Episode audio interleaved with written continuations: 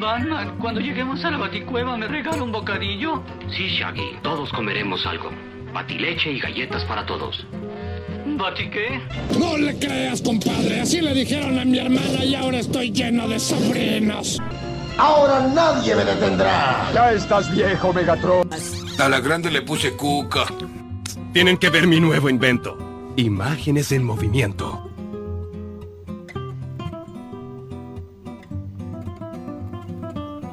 Esto es Lo Dibujito, un podcast sobre películas y series de animación. Soy el Sapo y conmigo se encuentra, como siempre, el esgrimista de la palabra. ¿Cómo le va? ¿Cómo anda Sapo? ¿Todo bien por ahí? Eh, es relativo, no, no, no hagamos públicos los secretos de producción de Lo Dibujito. Podríamos decir que nuestro estudio de grabación fue bombardeado y todavía estamos en etapa de reconstrucción, básicamente. Sí, es una etapa que va a durar mucho. La pesada, pasaron cosas. En este episodio vamos a hablar de. Escuchá, a ver. Sainzi, me niego a decir su nombre en español. Sencilla Kamigami no Atsuki Tatakai.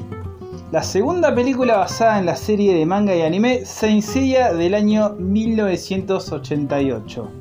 Este fue su nova, es un original video animation. Para acercarnos a la idea y no explicar bien qué es nova, es lo más cercano que tenemos nosotros a un directo a video, ¿no? Son como estos películas o capítulos especiales que se pasan en la tele o a veces, no sé si ahora sigue pasando, pero se proyectaban antes de una película principal.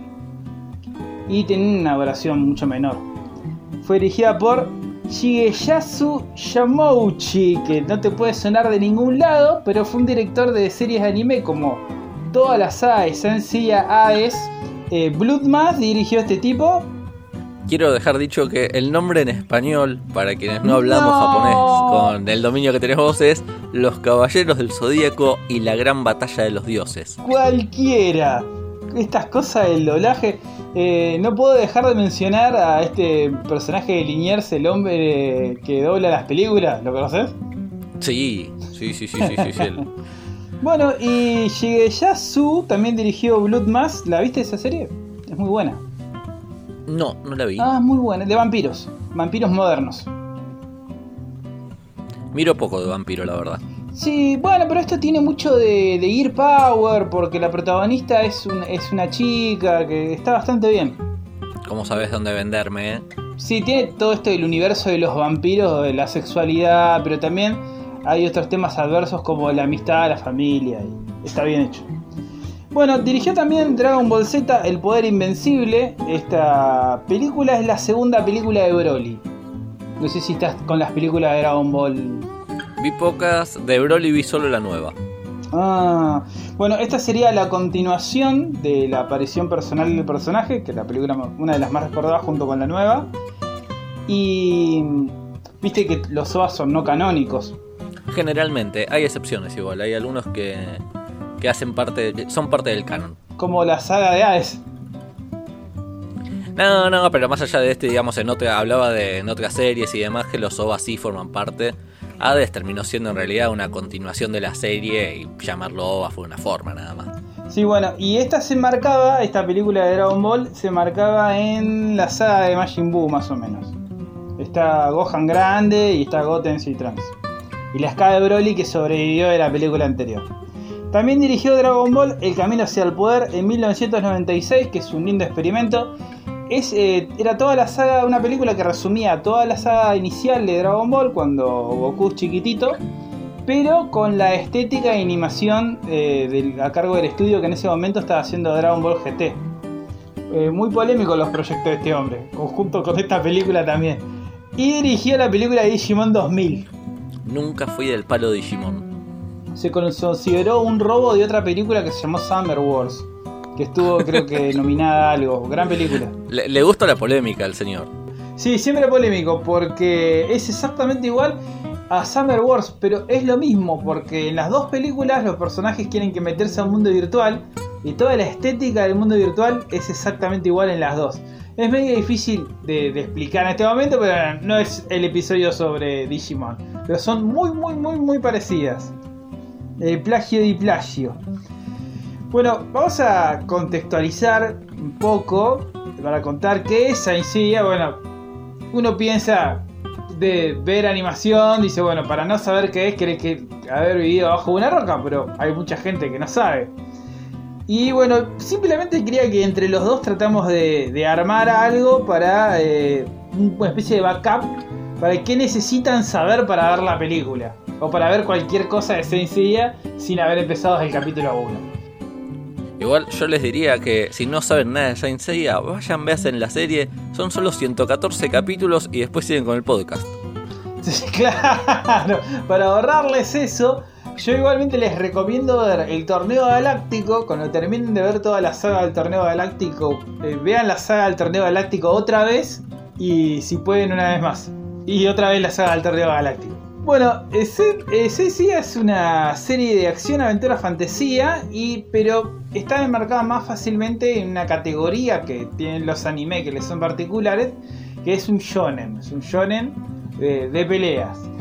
Shonen significa muchacho en japonés y todas estas eh, series tienen, eh, para, para nombrar algunos, tenés a Dragon Ball Z, Naruto, One Piece casi siempre tienen estas mismas características de que el protagonista es un varón de 14 a 16 años y está en un mundo donde hay diferentes tipos de peleas y gritan poderes y todo eso.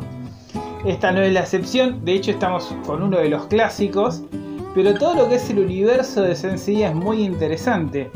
A ver si me ayudas con esto. Se supone que la historia se desarrolla en el mundo actual. En 1985 más o menos creo que empezó la serie de anime. Pero la estética de la serie, ese 80 era muy 60. Yo me acuerdo los pantalones, la ropa. ¿Vos te acordás de eso? Sí, pero había también bastante tecnología en los pocos momentos en que la mostraban. Había pantallas gigantes, eh, cosas láser. Y la pilcha, hay una cosa, los autos y la pilcha. Era más 60 o yo estoy loco. A mí de pie siempre me parecieron más 60, 70 que 80. Yo la ropa la siento 80 pero no me acuerdo los autos, que suele ser una re buena marca para saber la época en la que pasa algo. Bueno, eh, el universo de Senseiya es el mundo, el mundo urbano, el mundo tal cual lo conocemos, pero está interpelado por la existencia anacrónica de eh, dioses griegos resurrectos, ¿no? Y estos, estos, estos dioses tienen, tienen consigo una especie de guerreros protectores que son los santos. Se llamaron caballeros en la versión hispanohablante porque no tenían querer tener quilombos con la comunidad religiosa. Por eso le sacaron la idea de santos, pero en realidad son los saints.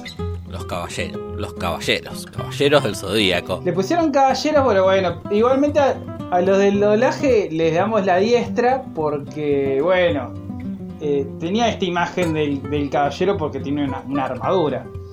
Y estos, estos, estos saints, estos protectores de, estos caballeros, es, medio complicado hablar de esto, pero eh, tienen cada uno una armadura que le, es, que, le es específica, le quieren que ganar, o sea, la gana, y esta armadura reacciona a su energía y le hace veces de protección como de un traje especial que que le permite hacer habilidades, algunas armaduras tienen armas y le permiten hacer habilidades y tener una protección extra. Que no hablamos de la particularidad que tienen los, la mayoría de los personajes guerreros de, de este universo, que cuentan con un tipo de energía que se llama cosmos. El cosmos o la energía del universo que se encuentra en todas las cosas y si tú, Seiya, concentras tu cosmos, eres capaz de destruir los átomos. Solo que no terminas en una explosión nuclear, sino que nada más se rompe la piedra en la cual está concentrando su cosmos. Pero así funciona, es maravilloso. Recordemos que esta serie tiene elementos de la mitología griega y elementos de la astrología. El concepto de cosmos es lo más parecido que podemos entender como el concepto de aura.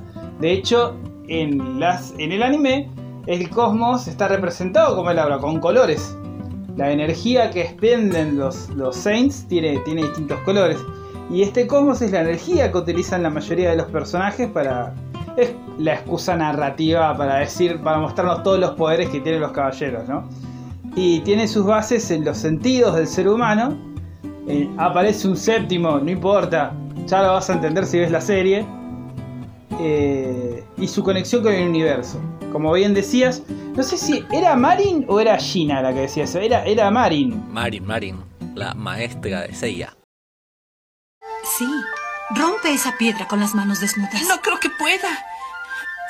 Y ya. Ah, ah, mi mano.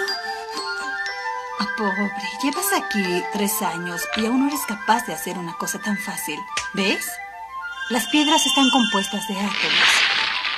Existen sobre la Tierra, como las estrellas que brillan en el cielo. ¿Ves? Destruir alguna cosa significa destruir todos sus átomos, ¿entiendes? Ah. Sella, concentra tu poder. Es la única manera de hacerlo. Concentra también tu espíritu. Ambos son tu gran fuerza. Concéntralo sobre el punto que vas a golpear. Sobre el punto que vas a golpear. Concéntralo. Seiya, del mismo modo que el universo nació gracias a una gran explosión hace millones de años, el pequeño universo de tu joven cuerpo nació como resultado de otra gran explosión y creó esa poderosa energía en tu interior. ¿El universo? Te contaré la historia de tu dinastía. Los auténticos caballeros reciben una energía sobrehumana gracias a la explosión cósmica que se produce en ellos. Con esa energía abren la tierra y aplastan las estrellas. Sella, estalla en tu interior y que tu puño aplaste las estrellas. Aplasta las estrellas. Comprendo. Tu signo guardián será Pegaso.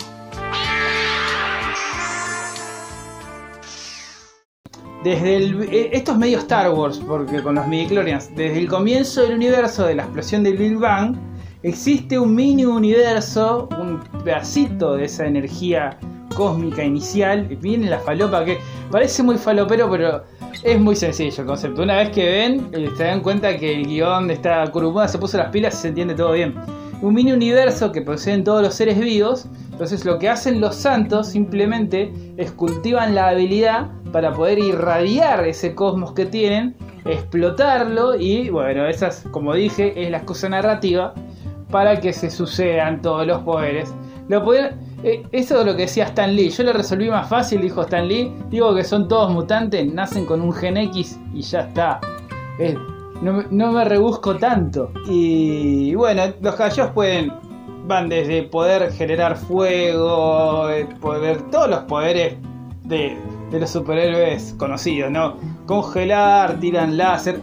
Y muchas de, de las clots, de las armaduras, y ahora se, ahora se volvieron. Se volvieron medio famosos entre la gente que tiene anime, los, los eh, los, los personajes, con forma de meme, porque ellos guardan la armadura en una caja que llevan como mochila muy parecida a la caja de Rappi. Es cierto. Y medio el que no lo, el que no conoce nada de anime, medio que al meme lo vio dando vueltas. Bueno, los caballeros del zodíaco, cuando alcanzan el séptimo sentido, pueden moverse a la velocidad de la luz, así que como delivery serían recopados. Ah, bueno, estamos tirando como data que el que no sabe, viste, no va a entender nada. Pero bueno, sí. Eh, eh, eh, voy a decirlo ya que metiste las cosas. Hay en, la, en la historia hay diferentes tipos de, de santos, algunos más poderosos que otros, y se representan con los tipos de metal. Están los santos de bronce, que son los más pete, que son justamente los protagonistas de la historia.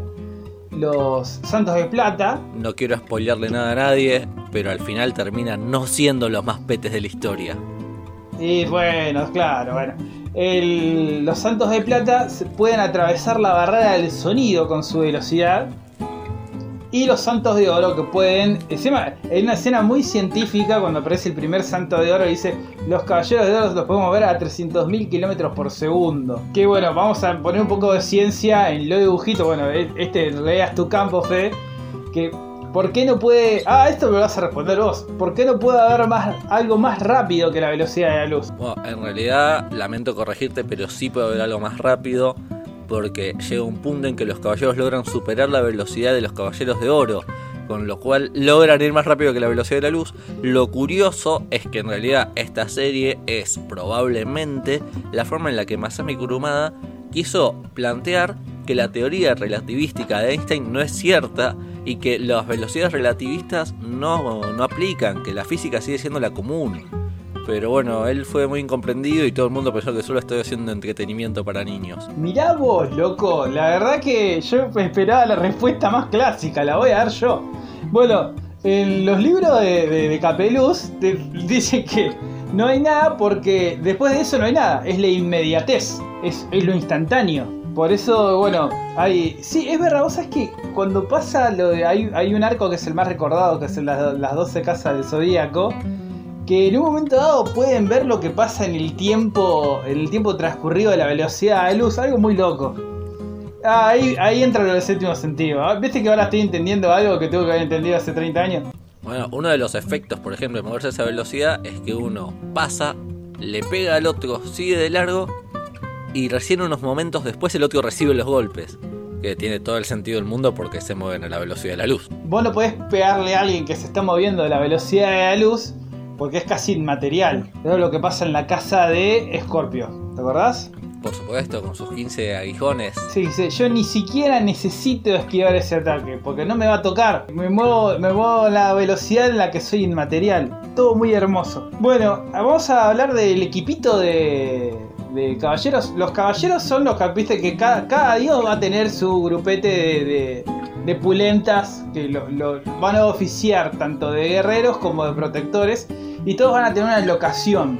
O sea, Atena, la diosa, la reencarnación de la diosa Atena, que es Abriquido, que es medio como eh, mujer fuerte, pero dame en apuros casi siempre que puede, algo medio raro. Es como soy una mujer fuerte, pero hago el clic de damisela de ayuda, de, de damisela en apuros y digo, oh, por favor, sálvenme. Eh, que está en el, en el santuario, está en Grecia, Atena. Algo central y que es necesario tener en cuenta para la película es que los protagonistas son cinco, los protagonistas más básicos, además de la diosa Atena, son cinco caballeros que son los que siempre van a hacer el aguante y los que se la van a bancar. Cuatro de ellos que son los que van en equipito siempre, como os decías, los santos de bronce. Y un quinto que aparece esporádicamente, que es medio como el Long Wolf del grupo, pero que cuando las papas están en el fuego aparece. El mejor personaje de toda la historia de la animación. ¿Así, a ese nivel? A ese nivel, sí, olvidate. Yo pensaba preguntarte cuál era tu caballero favorito, pero veo que ya quedó clarísimo. Ahora lo sabes. Eh, yo me mandé a hacer en un tiempo, había un loco en Parque Centenario, mirá que voy a contar acá.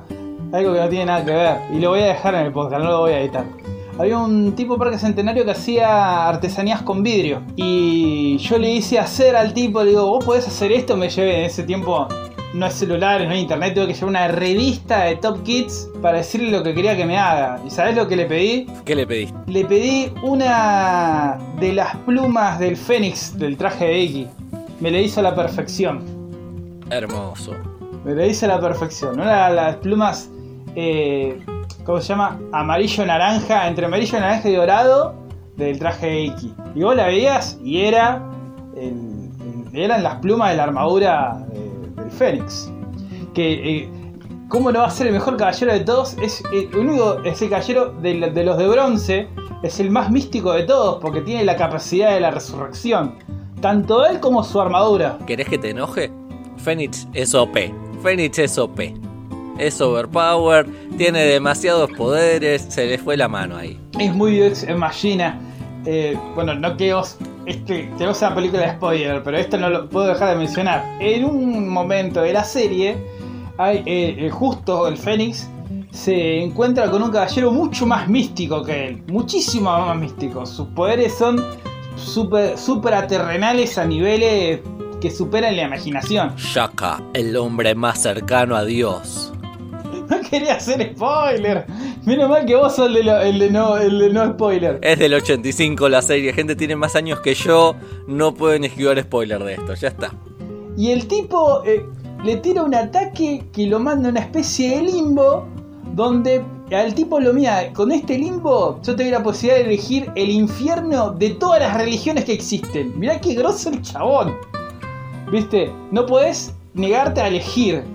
Y el tipo se va al infierno de los musulmanes. Que es, un infierno donde hay una guerra perpetua. Y, y lo mandan ahí y dice, bueno, listo, Fénix murió. Y aparece golpe Fénix, esto un diez- creo que es el dios que imagina que más gracia. Me reí, me reí de lo ridículo que era. Digo, pero ¿cómo? ¿Cómo? Yo te mandé al limbo. Sí, pero me fui al infierno musulmán de la guerra perpetua, los cagué a palo a todos y me echaron. Literal. Pero por supuesto, papá, si él es Iki. Literal pasó eso. Pero fuiste, sí, pero se cansaron porque los recaía trompadas a todos. Malísimo. Bueno, vamos a trasladarnos a la película. Creo que eh, no sé si lo hicimos bien el Starter Pack de Entienda Science Y a los efectos prácticos, sí. Tenemos este grupito, cuatro amigos y un quinto que se suma de vez en cuando, que es el hermano de uno de ellos. Saori Kido, que es la encarnación de Atena. Y al momento que empieza la película ocurre tras la saga de las 12 casas, con lo cual acaban de ganarle a los que se supone que son los más grosos de todos y ahora ya están todos así recapangas tranquilos por ahí. Bien, poco ahora voy a decir algo, dos cositas más. Voy a hacer un pequeño resumen de todos, muy chiquito, ¿eh? Seiya el caballero de Pegaso, la, criatura mítica. Eh, Yoga es el caballero del cisne, de la constelación del cisne y tiene poderes de hielo. Shiryu es el caballero de dragón y está emparentado a las artes marciales y la cultura china, rarísimo. Y Andrómeda, quizá es uno de los más raros, es el caballero representante de la no de una estrella ni una constelación, sino de la nebulosa Andrómeda. Es un caballero que puede manipular con su energía, o sea, los mueve a voluntad, dos cadenas, una es defensiva y otra es de ataque. Y está Iki, caballero del Fénix. ¿Se me olvidó alguno? Estamos todos. Ahí está todo. Vale decir que las cadenas de Andrómeda pueden estirarse hasta el infinito prácticamente. Y él es el hermano de Iki.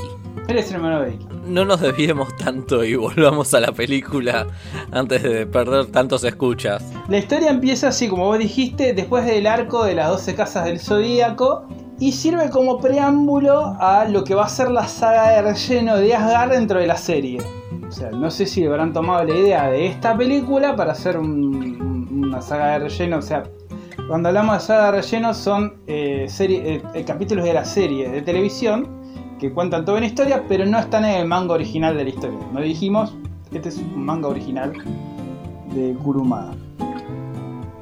Y la historia va a tomar, va a empezar en Siberia, donde Yoga, el caballero de, del cisne, que tiene la... Qué grande ser un Saint que manipula el hielo porque es un, eh, siempre me gustó que estando en Siberia está en remerita el chabón, ¿te diste cuenta? Bueno, vos no me lo preguntaste, pero mi caballero favorito es Yoga. Me encanta su actitud badass, al que terminan siempre cagando trompadas, pero él se mantiene como badass igual. Y que ande ahí por el hielo, haciéndose el, el capo, con remerita, nunca tiene frío, es un maestro. Nunca tiene frío, Sí, igual no te pregunté porque no importa cuál es el caballero favorito de los demás, el mejor es Eziki. está, en está en Siberia y rescata a un hombre que está siendo atacado por unos extraños guerreros. Y el tipo, esta escena es calcada, bueno, es una escena clásica, ¿no? Un hombre moribundo que tiene una pista, pero me hizo acordar mucho la isla del tesoro porque es igual. Salvo que no, le hice cuidado con el, hombre cojo, con Silver, sino que le hice se avecina la guerra de los dioses. Que recordemos que estamos en, en Asgard, de la mitología nórdica, eh, podría estar refiriéndose este hombre al Ragnarok, el apocalipsis de los nórdicos o algo así. Es una teoría válida. Igual toda teoría que hagamos va a exceder lo que hicieron con el guion de esta película. El maravilloso guion de la Guerra de los Dioses. Bueno, la historia, bueno, secuencia de, bueno, este hombre le dice, se vive la guerra, maestro. Plano directo a la estatua gigante de Odín en un ficticio Asgard, porque, bueno, también es una Asgard pertenece a la mitología, pero en el universo de Seiya es un lugar físico en el mundo. Y secuencia de títulos, Pegasus Fantasy con todo. Eh, no, lo, voy a agregar porque no da, no da tanto hype, pero gran opening, uno de los mejores openings del mundo también, me juego. Y la historia, una vez que termina la secuencia de, títulos, eh, no sé si están en un hotel o bueno, están todos reunidos con Saori. En la mansión Kido probablemente. Ah, la mansión Kido seguro, porque se ve una ventana, pero era un bastante, bastante grande el lugar para hacer el departamento de Seiya. Eh, Saori les cuenta que eh, Yoga recibió un llamado de auxilio de un hombre de Siberia y ella lo envió a él para solicitar una entrevista con el, el gran maestro de Asgard, una especie de sacerdote que lidera el, palacio de Asgard en, eh, en Europa. Recordemos que acá eh, toma lugar en Asgard, que en el mundo de Senseiya es una región del norte de Europa bajo el dominio del dios nórdico Odín. Que aquí Odín, bueno, no está, está representado. Hay, hay una cuestión, todos los, todos estos locaciones suelen tener la estatua del dios. O sea, el, santar, el santuario de Atena tiene una estatua grande de Atena con un escudo. Acá está Odín también, que es estatua. Y no sé, tienen esta cosa muy megalómana de los dioses. A mí me gusta pensar que si hubieran peleado contra el cristianismo hubieran venido a Brasil, a donde está el Cristo Redentor. Mirá, no me quiero adelantar porque esto va a ser un próximo episodio de Halloween, pero sí se enfrentaron a Lucifer. Es cierto. En otra película olvidable. Yoga no regresó, entonces eh, Seiya, Shiro y Jun van al palacio de Valhalla junto con Atena para entrevistarse con Dolvar, este sumo sacerdote de, de Asgard. Dolvar que se muestra sospechoso desde el minuto uno. No, no, él es bueno. Loki ahí intenta bardear y se tiene unas pequeñas pullas con Seiya. Y Dolvar dice: Portate bien, Loki, no insultes a nuestros invitados. Oiga, señorita Atena, ¿no quiere quedarse a dormir acá? Si quieren ver mi nueva, mi nueva sierra y mi máscara, algo así, ¿viste? Porque pone cara de maligno, ¿viste? Te mira a vos, espectador de la película, diciendo yo soy el malo de esta película, que no te cabe ninguna duda. Bueno, Loki. El Loki es uno de los Goto Warriors, los God Warriors de Asgard, que así reciben, eh, ese nombre reciben los santos asgardianos. Los eh, dioses guerreros de Asgard. Uno de ellos, el segundo, bueno, el, el- el guerrero eh, que está a las órdenes de Olvar es Loki, pero no está más emparentado. Yo sé que la imagen primero que viene es del Loki de la Marvel, ¿no? Pero este caballero Loki eh, está más emparentado con la figura del Fenrir. De hecho, su armadura es azul y es muy parecida a sus ataques también. Bueno, va a pelear obviamente. Eh, no hace falta decirles que es toda una trampa, ¿no? Eh, ya, ya se sabe, sin siquiera ver la película, que, que- que es una trampa de Dolvar para, para que los llamó ahí a, a Asgard. It's a trap. Y se trap. Eh, a Fenrir. Fenrir era una especie de sabueso gigantesco, un lobo gigantesco y monstruoso. Entonces, está más raro que lo hayan llamado Loki a Loki y está más emparentado a ese monstruo nórdico. Bueno, y medio que Dolvar le dice, Yoga, ¿quién es Yoga? Yo conozco muchas personas que se llaman Yoga. El almacenero de la vuelta se llama Yoga. Y se hacen medio los boludos. Y hay una larga escena de los, ca- los, los caballeros de bronce sintiendo cosmos malignos. Los siente el cosmos maligno de Loki, después Shiryu siente un otro cosmos maligno.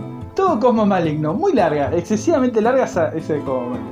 Salen y son amedrentados por el resto de los God Warriors que medio que como patoteros le, les impiden la salida del, templo, no sé por qué, ¿no? Y estos son los faltantes, ¿no? Están, ya conocimos a Loki. Ur, eh, que, eh, que es un caballero que tiene una espada gigante. Rung, que Rung directamente es un gigante. Es un, es, un gigante, o sea, debe medir como 4 Ah, no dijimos que existen los gigantes en el universo de Sanseiya. Rung es prueba de ello. Y un misterioso caballero llamado Midgard. Que eh, eh, le capta la atención de Shiryu. Digo, "Mm, este tipo Midgard, ¿de dónde viene? Vale decir que en un despliegue de sutileza, cada uno de estos caballeros se enfrenta así como lo hombrea, pechea a uno de los protagonistas. Casi como si nos estuvieran diciendo con quién se van a enfrentar dos escenas más adelante.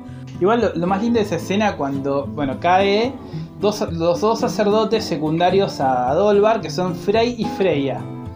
También nombres eh, sacados de la mitología. Hay una escena muy incómoda con Frey diciendo, che, ¿por qué no se quedan? Y medio que, se, que, que tira onda, hay un intercambio visual con Atena y hay como la, escena muy incómoda. Me, al- me alegra saber que yo también vi chispas ahí, tipo, es como un- ¿ya no querés pasar la noche conmigo? Pero Frey, Frey, un tipazo, rubio, dos metros, ojos celeste. Es como un Chris Hemsworth de, del universo de Senseiya. Yo creo que si, si el final de él hubiera sido otro, le serruchaba el piso a Seiya, ¿eh?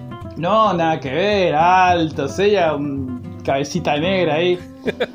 Y encima le brillan los ojos. La Tena no es ninguna boluda, viste, le gustó el rubio. Y bueno, está Freya que, que solamente está para agarrarse el pecho con cara angustiosa, con cara de angustia y ser God Warrior. Pobre Freya, le pusieron el, lugar más, más machirulo, ¿viste? Este- eh, yo me doy cuenta que este guion lo escribió un tipo. Si es triste el papel de damisela en apuros en el cual suele caer Saori, ¿qué podemos decir de la damisela que ni siquiera llega a estar en apuros? Solo está preocupada. Dice Goto Warriors y estoy muy preocupada. Es lo único que dice. Estoy muy preocupada. Ay, no puedo. Y. Pobre. Qué, bronca, ¿no? Bueno, en fin.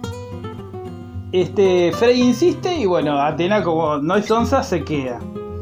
El hombre eh, rescatado por, por Yoga se presenta casualmente, por conveniencia de la trama, con el casco roto de Yoga eh, a los aposentos donde están los caballeros de Atena. Dice, pero ¿cómo? Este dólar nos dijo que, que no lo había visto nunca, que yoga es un nombre muy común, que todos se llaman yoga en Asgard, y vos venís con un casco roto. Y el tipo muy honesto le dice, no, mira, a mí me salvó las papas de ahí y después desapareció. Con esto, eh, Shiro y Seiya se ponen las pilas, van a buscar a Yoga, que evidentemente anda por ahí, y Atena se queda con, con Jun En el papel de guardaespaldas más inútil de la historia. Sí, yo lo hubiese dejado a otro. ¿Por, qué lo dejaron a Jun? Yo lo hubiese dejado a Shiryu. Y en esa Frey se presenta con Dolvar y le dice, mira, Dolvar, eh, estoy muy preocupado, creo que Loki está haciendo una conspiración.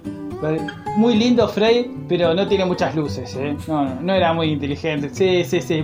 Lo, lo que tiene de lindo le falta inteligente. Estoy teniendo serias dudas de que lo trajeron acá para matarlos a todos y apurarse a sentar. Ah, mira vos, mira, no te preocupes que yo me voy a ocupar de este asunto de, de- de- de Loki, porque ¿y esta la viste? Bueno, Dolvar ataca a Frey y lo manda a prisión. Obviamente Dolvar estaba arreglado con Loki porque Loki era su segundo hermano. Frey no se necesitaba tanto para saber eso. Y, y Frey termina sopre. Es maravillosa la escena porque parece totalmente que Dolvar lo ataca como para matarlo.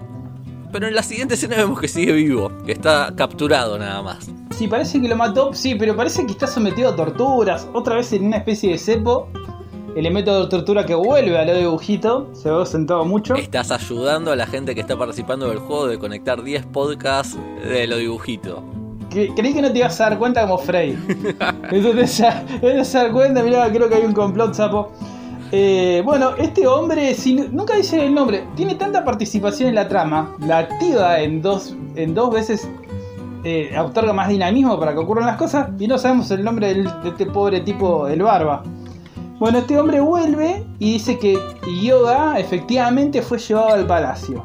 Con esto Atena dice, bueno, esto a mí no me pasan, vamos a volver y va a encararlo a, a Dolvar. Dice, mirá, Dolvar, ¿dónde está Yoga? Yo me di cuenta de esto de que empezó la película, no estás engañando a nadie. Y Dolvar le responde, yoga, ¿qué yoga? De nuevo, de nuevo le dice eso. Porque encima negando lo- algo que sí ocurrió, porque ya le contaron quién es Yoga, ¿viste? Como que me olvidé quién era. ¿Qué Yoga? ¿Qué? ¿Qué? ¿Perdón?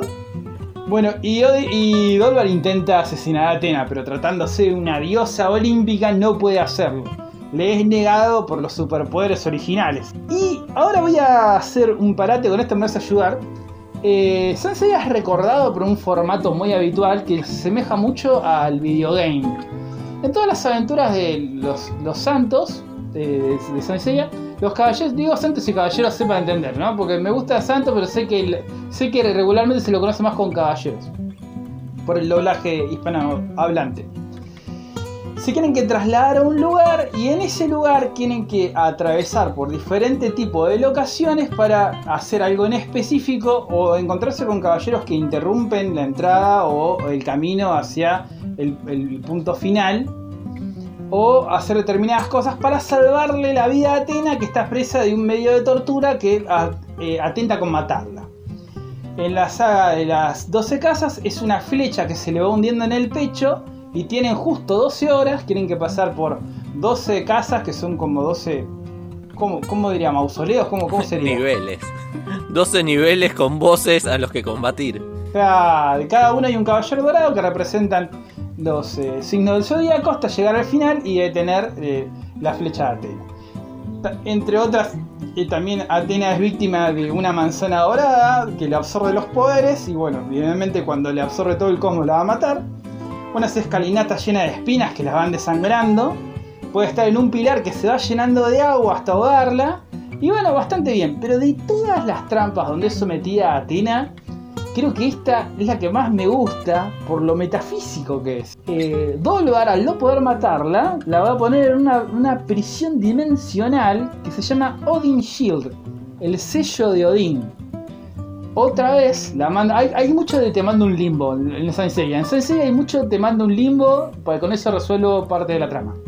Lo manda, un- lo manda una especie de limbo donde ella, su cuerpo físico, queda suspendida en la popa del barco de la estatua de Odín que queda en el Palacio de Valhalla, pero pareciera que esa no está ahí. Parecía que la estatua misma estuviera entre dimensiones o fuera una dimensión paralela porque quien está preso del escudo Odín no tiene conciencia y no tiene vida, está como eternamente suspendido en el tiempo. Parece una locura, pero les juro que eso es lo que pasa en la película.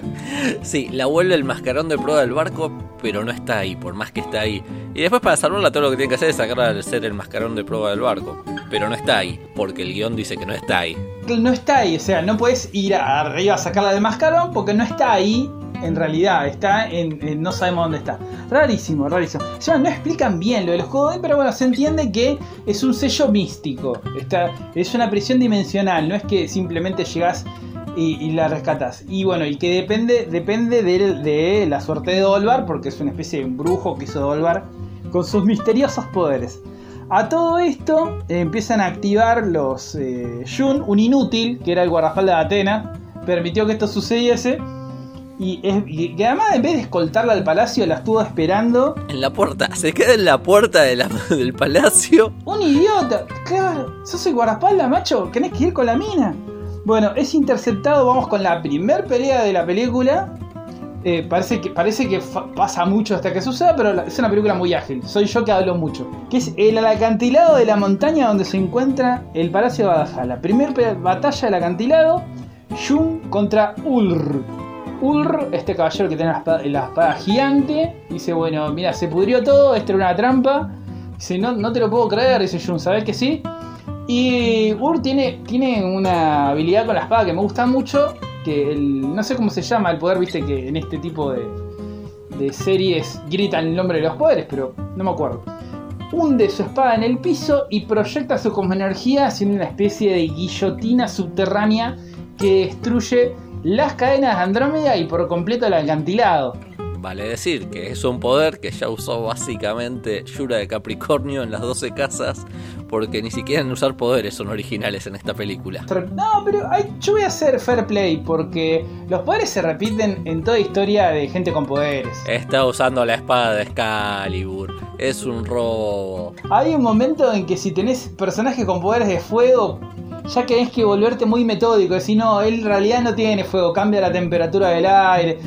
Igual voy a defender a Ulr, porque no es Excalibur, porque Excalibur eh, corta verticalmente y lo que está haciendo él es mandar una onda de energía de forma vertical que, que lo que hace es, es hacer una especie de, de corte como, como falla en la topografía. Y te la defiendo a muerte. Le- los invito a todos nuestros escuchas a comentar en el Instagram de Sapo con el hashtag está bien Sapo, ponele que sí, para que se sienta bien y él crea que lo acompañamos en su idea. Bueno, y con esta. con este poder destruye las cadenas de Andrómeda y destruye al inútil de Jung, que lamentablemente no se murió con el ataque, pero quedó pendiendo del, del acantilado a punto de morir. Otra queja, se supone que Jun nos habían mostrado ya en las 12 casas que tiene poderes que no necesitan de la cadena y que es uno de los caballeros más poderosos. Acá no, acá nos lo muestran como un inútil que lo único que hace es usar la cadenita y lloriquear. Defendiendo otra vez a Ulr, digo que el ataque lo tomó por sorpresa y no quedó de una, o sea. eh, peló la cadena, como que se confió, le destruyó la cadena de una y no le dio posibilidad de pelar los otros poderes. No quiero poner mucho ese elemento del universo porque el que no sabe, digo, ¿qué me está diciendo? Nos trasladamos a los bosques del palacio, los bosques de Algar, donde Shiryu finalmente se enfrenta a Midgard, que para sorpresa de nadie es yoga, ¿no? No, no, voy a, no, voy a, no voy a retrasar más este momento. El caballero enmascarado era Yoga. Midgar todo este tiempo era Yoda y muy rápidamente Shiryu eh, comprende que fue, la, fue lavado cerebro con Dolvar. O sea, lle- llega sin ningún dato, llega a todas las conclusiones. Te lo discuto a muerte. Nunca en todas las películas se dice que ha sido lavado de cerebro. Nunca se explica por qué él en un yoga en un momento es bueno, después se hace malo y spoiler alert, después vuelve a ser bueno. Nunca nos lo explican por qué.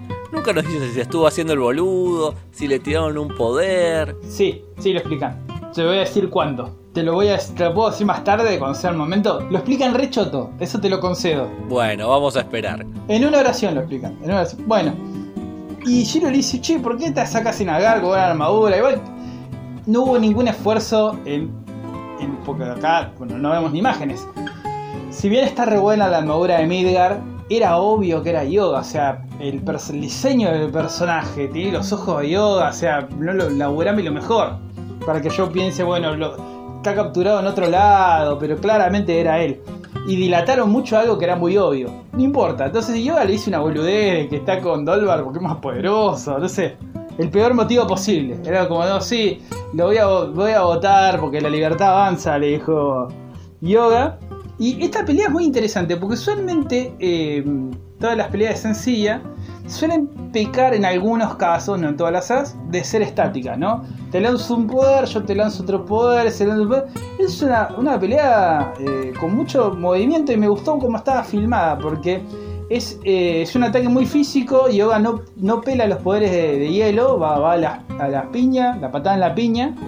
Y Shiryu hace intentos en la, primer, en la primera etapa de la pelea para tratar de esquivar los poderes de Yoga y reducirlos sin lastimarlo. Y en este proceso se destruye todo el bosque de Asgard. A mí me gustó esta pelea, ¿qué te pareció? Este, este fragmento de la pelea. Me faltaron los poderes porque es lo que es habitual y es marca de los caballeros. Y lo que tiene es que a lo largo de todas las peleas de esta película, cada vez que pelean se destruyen por completo las armaduras. Y eso me duele. Antes había, antes había emoción en la rotura de la, mar- de la armadura. Acá nada, las rompen y ya. Es en todas las películas pasa eso, ¿eh? Es, es una cuestión de las películas. En todas las películas se tiene que romper la armadura. Parece que es algo que garpó y a la gente le gusta. Un servidor le encanta que también se rompan las armaduras. Es que lo banco, lo que le falta es emoción. Eh, todo este primer fragmento de la pelea. eh, ah, no, dijimos que Hyoga hace un. Este Hyoga Midgar, no sabemos. Eh, hace un ataque a traición porque Shiryu tiene. Su armadura tiene una característica. Tiene una característica muy especial que le diferencia en todas las demás. Que tiene un escudo indestructible que se rompe siempre, pero se supone que es indestructible. Se rompió. ¿Cuántas veces habrá roto ese escudo en, la serie? Pero se supone que es indestructible ese escudo y se lo congela, no vas a usar el escudo. Y bueno, consigue eh, esquivar un poco los ataques de Yoga hasta que se caen en. eh, digamos que es un río, es un lago. Porque había una cascada ahí. Un, char- un charco suficientemente grande como para que Shiryu caiga con la boca abajo y pueda morir ahogado, pero de milagro no pase. Lo cual esto es buenísimo, para- porque para que el que conoce de Senseiya hay dos elementos. ¿verdad? Yoda es un caballero que domina la congelación, el hielo. Entonces se, lo- se cayeron justo en, un río, un lago. Pero Shiryu basó todo su entrenamiento en tratar de invertir el sentido de una cascada. O sea que podríamos decir que los dos están en su elemento, un poquito. O sea, Shiryu, eh, le congela todo el lago, lo atrapa y finalmente Shiryu se decide a, a atacar mortalmente porque sabe que de otro modo moriría él sin lograr nada, una decisión muy estoica, es, es como el más estoico de los caballeros Shiryu. Y en un ataque final logra eh, derrotar a, a Hyoga Midgar y es, se desmaya por el uso total, porque además cuando se desprende de la armadura, aparece el tatuaje de un dragón en la espada de Shiryu. Y sabemos todos que cuando aparece el dragón en la espada de Shiryu, papá, se Agarrate. pudrió todo.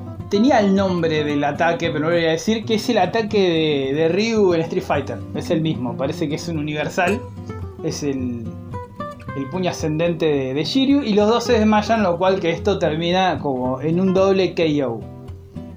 Volvemos al acantilado del Palacio de Valhalla, donde Ur está a punto de ultimar a John, cuando de la nada, por un sneak attack, un ataque sorpresa, eh, muere, muere incinerado sin entender lo que pasó. Y ese fue Iki, que no tiene ningún sentido del, del- del- del- del honor dentro de la batalla, es un tipo muy práctico, ¿viste? ¿Para qué vamos a andar con chiquitas? Y oportuno, siempre llega en el momento exacto en el que a Jun lo están cagando a palos. Sí, convengamos que ellos tienen la, los caballeros tienen la habilidad de saber cuándo disminuye o aumenta la combo energía. Entonces saben cuando un santo se está por morir o está en peligro. Y siempre está esperando ahí atrás de un árbol, esperando que esté a punto de morir, recién ahí aparece. Iki puede moverse con, la, con el fuego, es, es el de ese, como decís vos, es el más OP del mundo. Puede tras, claro, claro, eh, con el poder de las llamas, ese material puede viajar más rápido. Puede hacer todo. Hashtag está bien, sapo, ponele que sí. Bueno, eh, y que derrota a Ulr y vamos a la siguiente pelea que es Lung versus Iki. Aparece este gigante Lung que tiene eh, dos boomerang que se llaman los, a ver si lo digo bien, Mjolnir. Estos boomerang que eh, Lung son parte de la armadura, Lung arroja con fuerza como energía. Pero ese atacado también, vamos, dijimos, es el más místico de los caballeros. Con el puño fantasma de Iki. ¿Qué es el puño fantasma? A ver, mis dotes de narrativa visual, porque es, es complicado. Es un ataque que hace Iki que dispara una especie de energía, es como energía, al centro de la cabeza del, del adversario. Y durante un fragmento, creo que está, porque a Kurumada, viste, Eh, además es típico de los shonen, ¿no? Les encanta cuantificar, así cosas muy exactas, eh, ayudando a lo pseudocientífico, estas explicaciones místicas, que creo que son 12 segundos, 15 segundos, donde proyecta una ilusión en la que el adversario lo vive como una realidad, entra como una Matrix, como un mundo ilusorio, una simulación, mientras en el mundo real está en trance, a tiempo real. ¿Lo expliqué bien? Está bien explicado, no siempre es consistente con eso lo que hace, pero eso es lo que se supone que hace el poder. Eso es lo que se supone que hace el puño fantasma. Entonces, Ur le tira los, eh, los y que al mismo tiempo le proyecta el puño fantasma.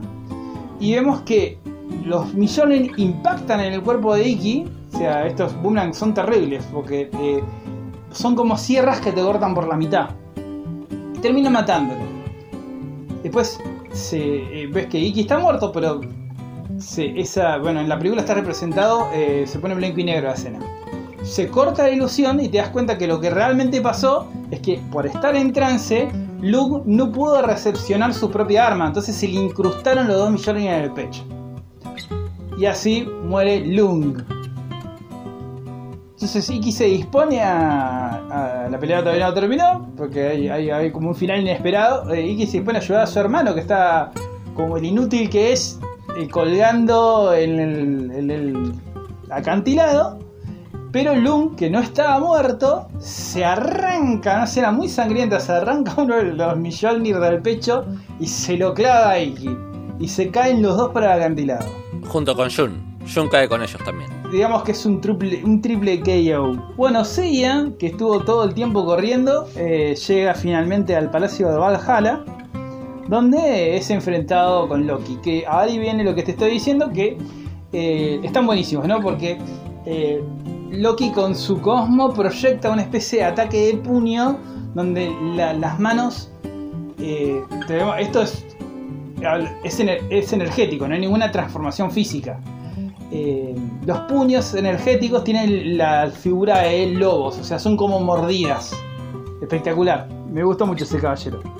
Y tiene una, una pelea con Seiya, donde que bueno, termina, termina ganando Seiya. Y le dice algo muy, muy- le dice, Seiya le dice, nuestros poderes eran iguales, pero vos perdiste porque tus motivaciones eran malignas. Y yo creo que está mintiendo, yo creo que Seiya era más fuerte y listo. No, Seiya peleaba por la justicia y por eso su cosmos ardió más. Le dice, le dice esa boludez, viste, que es medio lo que te dice tu supervisor en el trabajo. no, me, no me gustó eso, me parece que no fue sincero Seiya. Bueno, finalmente aparece Del, Del- Derval, que también parece que tiene su propia armadura, y se pelea con Seiya, una pelea muy desigual. Lo que me hace pensar lo siguiente, que eh, el plan de, de, de Dólar fue bastante mal, porque si él tenía la habilidad para vencer a todos los caballeros juntos, ¿por qué no lo hizo primero en vez de sacrificar a todos sus God Warriors? Siempre funciona así. Nunca el boss, por más que sea el más poderoso, va a pelear de una. Escuchá una cosa, loco. Claro, es el, es, el peor, es el peor jefe de pandilla de malvado que he visto, porque anda primero y ahorrás, te ahorras todos los recursos que puedes perder. En fin, eh, bueno, Dolgar los hace pelota a todos los caballeros que van apareciendo, que a duras penas se trasladan al palacio, y aparece Yoga, y acá está la explicación. Dolgar le dice a Yoga que ultime a Seiya, que lo mate, que dice a Yoga que mate a Seiya. Entonces cuando Yoda, fingiendo atacar a Seiya, dirige su ataque de él, tiene un ataque que se llama polvo de diamante que congela. Ahí Dolvar le dice, ¿cómo pudiste resistir mi control mental? Y con eso ya está, fue control mental. Mm, Está bien, está bien, lo compro. Por lo visto me salté esa línea. Me debo haber quedado dormido porque la verdad es que la pelea venía aburrida. O sea, no lo. No, el poder de Dolvar está bueno porque tiene como un poder que extiende desde la palma de su mano que parece que aumenta la presión y como que te empuja. O sea, eh, aumenta como la presión y hace como un ataque opresivo, así de. de- no, no sé cómo describirlo. ¿Vos podrías describirlo mejor? Creo que no vale la pena describirlo demasiado. Lo que sí quiero mencionar es que Hyoga es el que está más cerca de vencer con sus poderes a Dolvar. Ah, sí. Es verdad, tiene sentido, ¿no? Porque bueno, es un emparentado tierras de hielo y demás. Y además porque es el mejor caballero. A todo esto, bueno, van, a- van apareciendo. Yo no sé si interfería Iki o estaba demasiado 8 volts. Ah, no. Que aparece para recibir un golpe. Exactamente. Hace, hace la de Piccolo en Dragon Ball. Eh, pero sí, hace de escudo humano para salvar a Seiya. Y bueno, aparece el, este Deus Ex Machina. Y acá aparece la armadura de Sagitario. Es una armadura dorada que siempre llega cuando están perdiendo y Seiya le hace un power up y gana. Y acá viene la parte más polémica de la película. Porque bueno, claramente con la armadura de Sagitario, eh, Seiya supera los poderes de Dolvar. La armadura de Sagitario tiene un arco, como Sagitario, ¿no? No tengo que explicar mucho. Tiene un arco y flecha, bueno, listo. Te llegó, tu, se llegó su hora, Dolvar. Voy a restablecer. Siempre tienen que ser estas largas líneas antes de resolver algo, ¿no? Tu imperio de maldad llegado al fin. Y Dolvar le dice, pará, loco, pará, pará, pará. Porque si me matás, también se muere Atena. Porque mi hechizo la mantiene ligada a mí. Y literalmente, cuando dice eso, Dolvar se escucha esto. Pam, pam, pam. ¿Te diste cuenta de eso? La, la musicalización de toda la película es lo menos creativo del mundo. Claro, señor encargado del score, no sea tan obvio. me, hizo, me, me hizo sentir una novela mexicana. Todo. Es muy obvio. Pam, pam, pam. Bueno, eh, para resolver esto aparece Frey que dice, esperen, esperen, esperen. De algún modo me liberé de la prisión. me liberé de la prisión. Pero no había forma que se liberase de ahí. Tenía las manos con encadenado. Una... Se liberó de la prisión. Ya está. Se liberó de la prisión. Medio que lo muestra todo sangrando, como bueno, hizo un esfuerzo para liberarse. Eh, y conseguí esto. Que es la, algo de que no nos hablaron en toda la película. La espada de Odín. Dice, con esta espada Odín, si yo voy hasta la punta de la estatua, el mascarón, y le clavo esto a la corona de Odín, se va a romper el escudo de Odín. Y va a liberar, vamos a liberar a Atena. Bueno, dice Seiya. Y esto Acá viene, acá viene lo mejor de toda la película. Que es cuando Dolvar empieza a cagar a trompadas a Frey y Seiya mira. Y Seiya se queda mirando. Sí, porque lo lógico, lo lógico sería que está bien, con la flecha no lo puedo matar porque, eh, eh, eh, ¿cómo se llama? Comprometo la vida de Atena. Pero lo lógico sea que intente reducirlo, que intente que, que, que Dolvar no ataque a Frey, que es el que tiene que llegar a la corona para salvar a Atena. Pero no, Seiya dice, uy, a ver qué pasa. Y se queda mirando. y no solo eso, sino que los otros caballeros y la hermana de Frey, Freya, también se quedan mirando. Todos se quedan mirando cómo Dolvar está pegándole unos mazazos a Frey durísimos. Freya, como, como lo vuelvo a decir, como buen personaje femenino eh, construido por un hombre, construido por un, por un guionista, se agarra el pecho y dice, ay no, no, no puedo chicos, no, no estoy respirando bien, no puedo. Y, y sí, muy cine de los 50. Y pobre Frey termina teniendo este. Está toda agonía en una secuencia demasiado larga para mi gusto, donde pasa todo lo mismo. Y bueno, finalmente, pobre Frey cae en la corona de Odín, que está hecha de diamantes, muere, pero no sin antes romper el escudo de Odín. Y bueno, Dolvar es derrotado. Las esta me gustó, la- tuvo una buena muerte de villano en términos de espectacu- espectacularidad. Se le cae la espada de Odín, la espada y bueno, si se te queda una espada gigantesca te morís. Por más que seas el sumo sacerdote de Asgard. Y esto, lo que pasa después, bueno, Atena cae, ella la recibe en brazos, todo, todo muy de otra época. Y aparece algo que yo no entendía cuando era pibe, no entendía para nada. Yo digo, esta película ya rozó el absurdo, que aparece un árbol gigantesco. Se, se destruye la... O sea, se derrumba la estatua de Odin y aparece un árbol.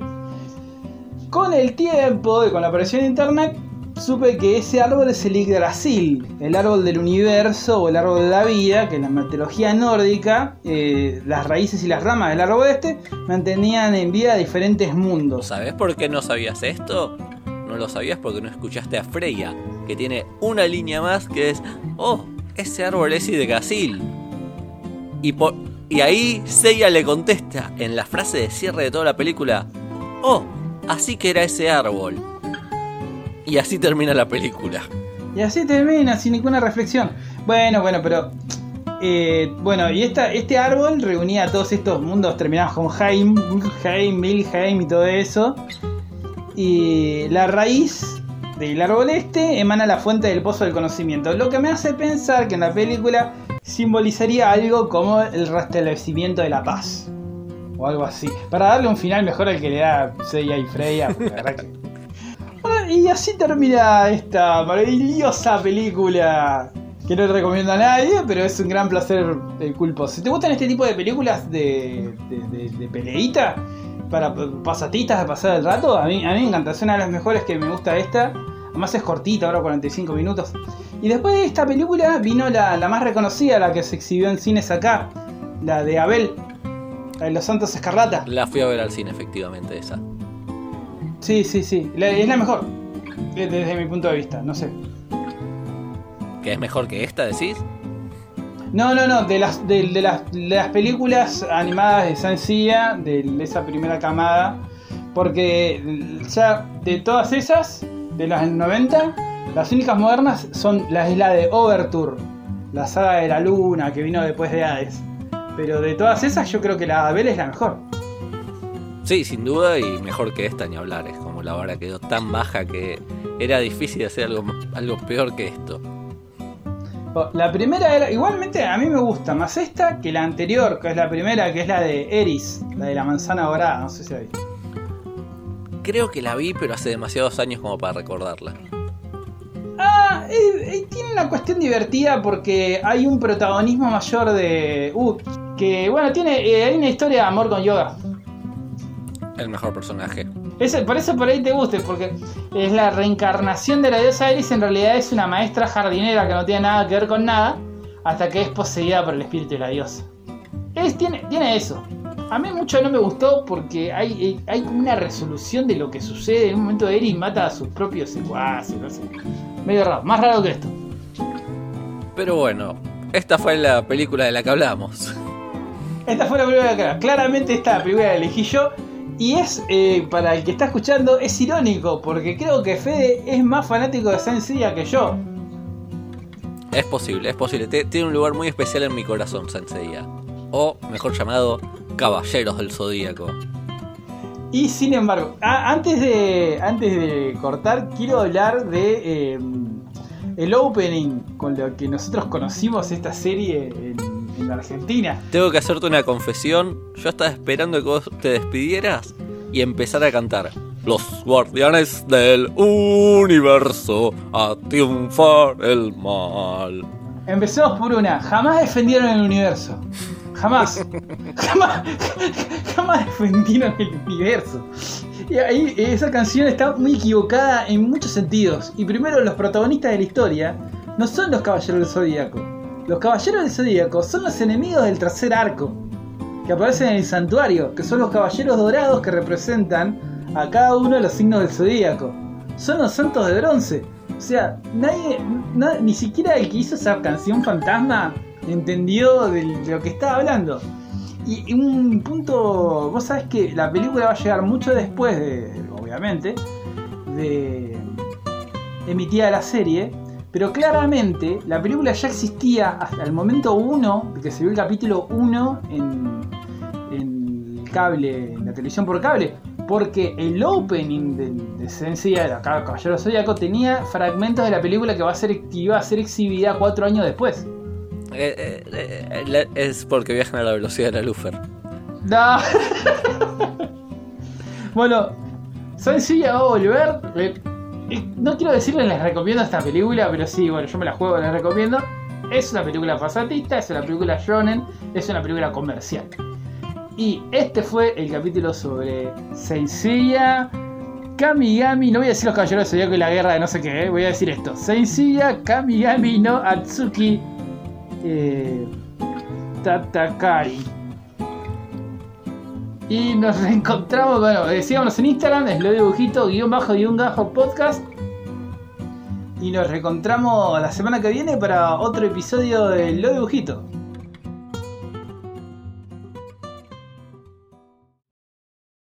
Guardianes del universo al triunfar el mal. Sin duda los salen a combatir por un mundo ideal. ¿La vas a cantar entera? Caballeros del No. zodíaco.